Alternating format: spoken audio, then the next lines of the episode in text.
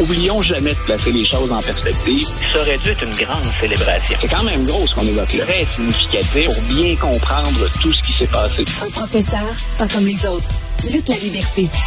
Alors, Luc, je viens de faire une entrevue avec Didier Raoult. Il est très sceptique euh, face aux médias, très sceptique face aux autorités scientifiques. Euh, écoute, il représente cette méfiance que les gens ont. Et peut-être à raison, parce que je reviens là-dessus. Le scandale, Luc, tu connais très bien les États-Unis, le scandale, le scandale de l'Oxycontin, qu'on a vendu comme un médicament inoffensif, qui a causé des centaines de milliers de morts, des suicides, des vols et tout ça, qui avait été approuvé par la FDA. Et le gars qui avait approuvé ce médicament-là, quelques mois après l'avoir approuvé, il est allé travailler pour l'entreprise qui produisait ce fameux médicament. Donc, tu sais, quand tu regardes ça, tu peux comprendre que les gens sont sceptiques sans nécessairement être complotiste. Ah, écoute, je ne peux là-dessus, je ne peux que, que te suivre et le suivre. Euh, je ne sais pas combien de fois on a répété ça tous les deux. Les politiciens, les décideurs, euh, les représentants des médias sont très souvent responsables de la situation dans laquelle ils se placent face à des critiques. Chaque fois qu'on salope le travail, chaque fois qu'il y a un scandale, tu l'as exprimé tout à l'heure en disant est-ce que tous les journalistes sont mauvais? ça rejaillit sur l'ensemble hmm. des, différentes professions, des différentes fonctions. Là-dessus, euh, le professeur Raoult vient donner beaucoup de gaz à ceux qui légitimement s'inquiètent de ça. Euh, je peux pas, je peux pas m'exprimer, Richard, sur bien sûr les données scientifiques. Je suis pas chercheur, j'ai assurément pas la notoriété du docteur Raoult. Là où j'ai réagi pendant ton entrevue, parce que je voulais être à l'écoute, on m'a branché un petit peu hmm. plus tôt pour que je puisse l'entendre. Euh, je trouve que quand il intervient dans, dans mon domaine, dans ma sphère d'activité, s'il se permet les mêmes raccourcis au plan scientifique ou dans les autres entrevues qu'il donne, incluant la tienne, s'il se permet autant de raccourcis que quand il parle des États-Unis, il, il vient nourrir mon scepticisme à moi à son endroit.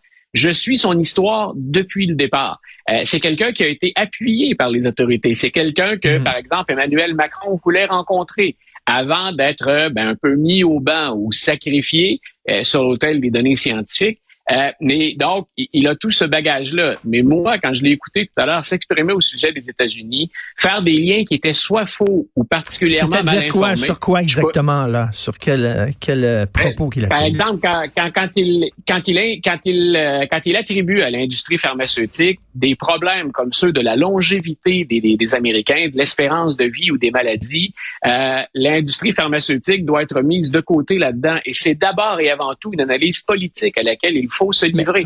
Euh, on vient de sortir des études toutes récentes, Richard, qui disent essentiellement ce qui explique, le premier facteur qui explique la baisse de longévité des États-Unis. C'est un des rares, sinon le seul pays développé ou pays occidental à qui ça se produit actuellement. C'est attribuable à des décisions politiques.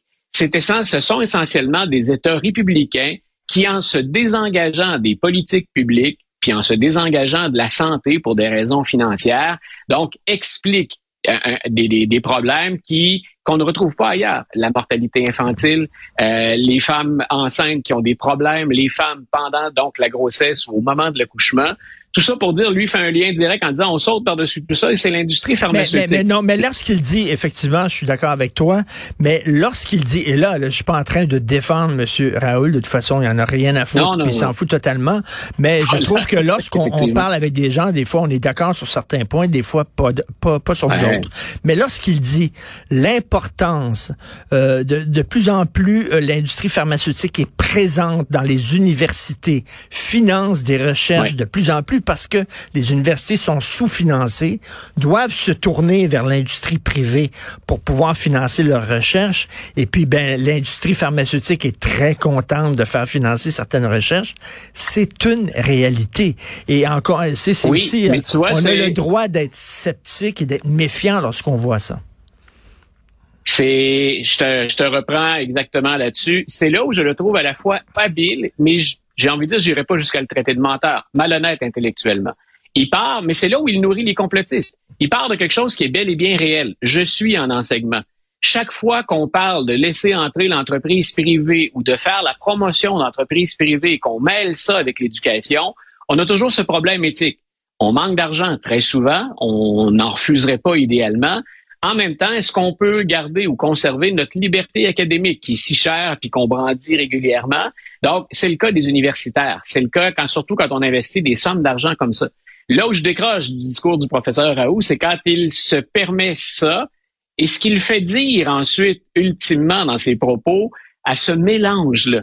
Le problème ou la situation qu'il dénonce ou de laquelle il s'inspire, c'est fondé. Quand il extrapole et qu'il va au-delà de ça, il se permet des raccourcis. Il le fait avec le journalisme tout à l'heure. Tu fais ce métier-là depuis longtemps. Je suis plus nouveau là-dedans, puis je suis pas un journaliste, je suis un chroniqueur. Mais il se permet des raccourcis. Je te disais, quand il parle des États-Unis ou quand il parle des médias, il se permet beaucoup de raccourcis. Il part de faits, puis ensuite il leur fait dire des choses. C'est là où moi, comme auditeur, puis bon, spécialiste dans un domaine, mais c'est là où comme auditeur, je me dis, est-ce que c'est la même logique qu'il a dans ses recherches? Est-ce que c'est pour ça qu'on l'a critiqué? Parce qu'il se permet ce genre de raccourci? Mais, mais, il y avait une chroniqueuse au Devoir qui était pas d'accord avec la façon dont on gérait euh, la crise de la pandémie, euh, qui critiquait beaucoup l'utilisation du vaccin en disant ben il y a plein de gens qui sont vaccinés, pourtant euh, la pandémie continue de circuler, etc. Elle a perdu son emploi. Euh, parce que bon, on n'était pas d'accord avec ce qu'elle écrivait. Euh, donc c'est ça, c'est que en même temps, Didier Raoult, on dit il nourrit les complotistes. Mais est-ce que on va s'empêcher de dire certaines choses parce qu'on nourrit la haine de certains coucous? Tu comprends-tu? Quand je critique l'islam radical, il y a des gens qui me disent, ben, arrête Richard parce que tu nourris les racistes anti-musulmans. Mais je suis pas un raciste anti-musulman et j'arrêterai pas de critiquer l'islam radical sous prétexte que il y a des gens qui me comprennent mal, qui m'instrumentalisent, etc. À un moment donné, est-ce qu'il est complotiste ou Vraiment, est-ce que c'est un Trumpiste, un complétiste? Je ne le sais pas. En même temps, est-ce qu'il doit taire ses critiques sur les autorités scientifiques? Je ne crois pas. C'est pas évident, là. Non, voilà, mais c'est là où je dis, tu as parfaitement raison. j'aime beaucoup l'entendre. Je suis content que Cube et que toi, vous lui ayez fait une place à la table et qu'on mhm. puisse l'entendre. Euh, d'autres ont été blâmés pour avoir fait ça ou on les a accusés de, de, de complaisance en entrevue.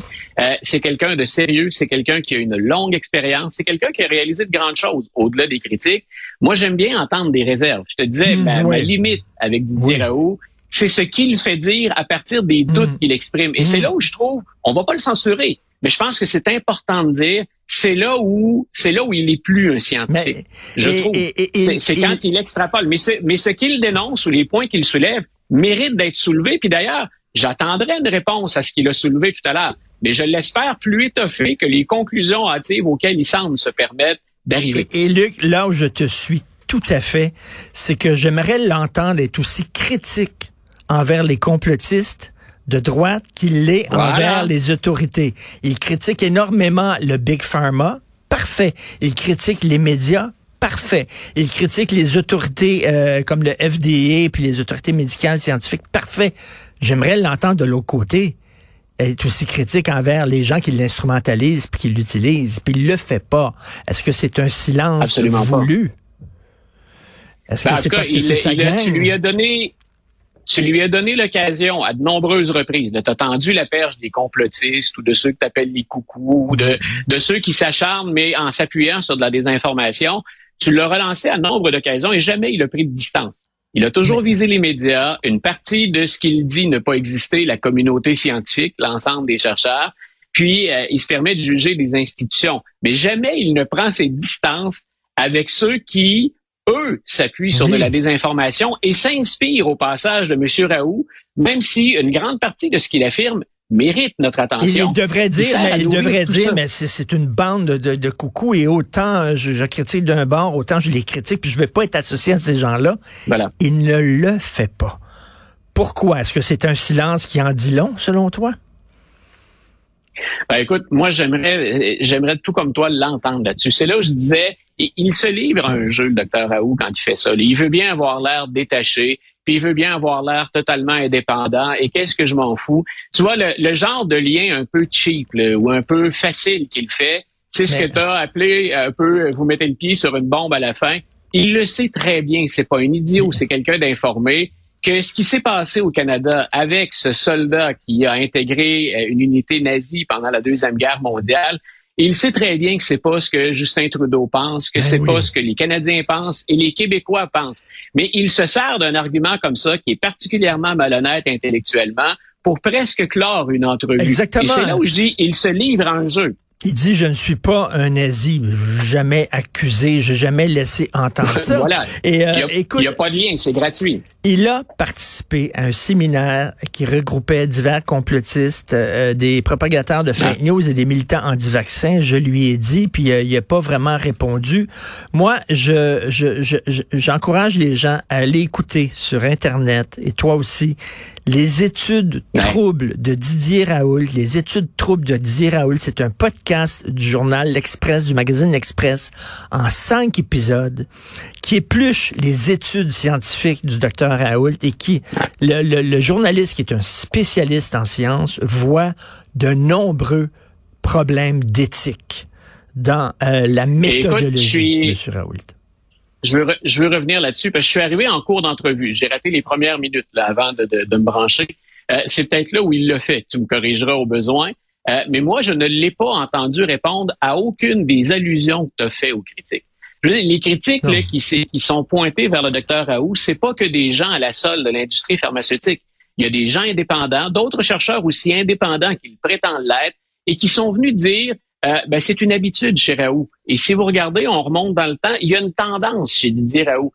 Où, à quel moment pendant l'entrevue qu'il t'a réservé, euh, s'est-il dissocié de ces critiques-là ou les a-t-il corrigées? Jamais. Jamais. Donc, quand, je parle de, malhonnêteté, quand je parle de, de malhonnêteté si tu le critiques, t'es dans le champ. pendant toute l'entrevue. Et si tu le critiques, t'es dans ben, le voilà. champ. Voilà. Alors, c'est là où je te disais tout à l'heure, c'est là où je... C'est là où je débarque du train, finalement. Oui, lui seul a le bon pas.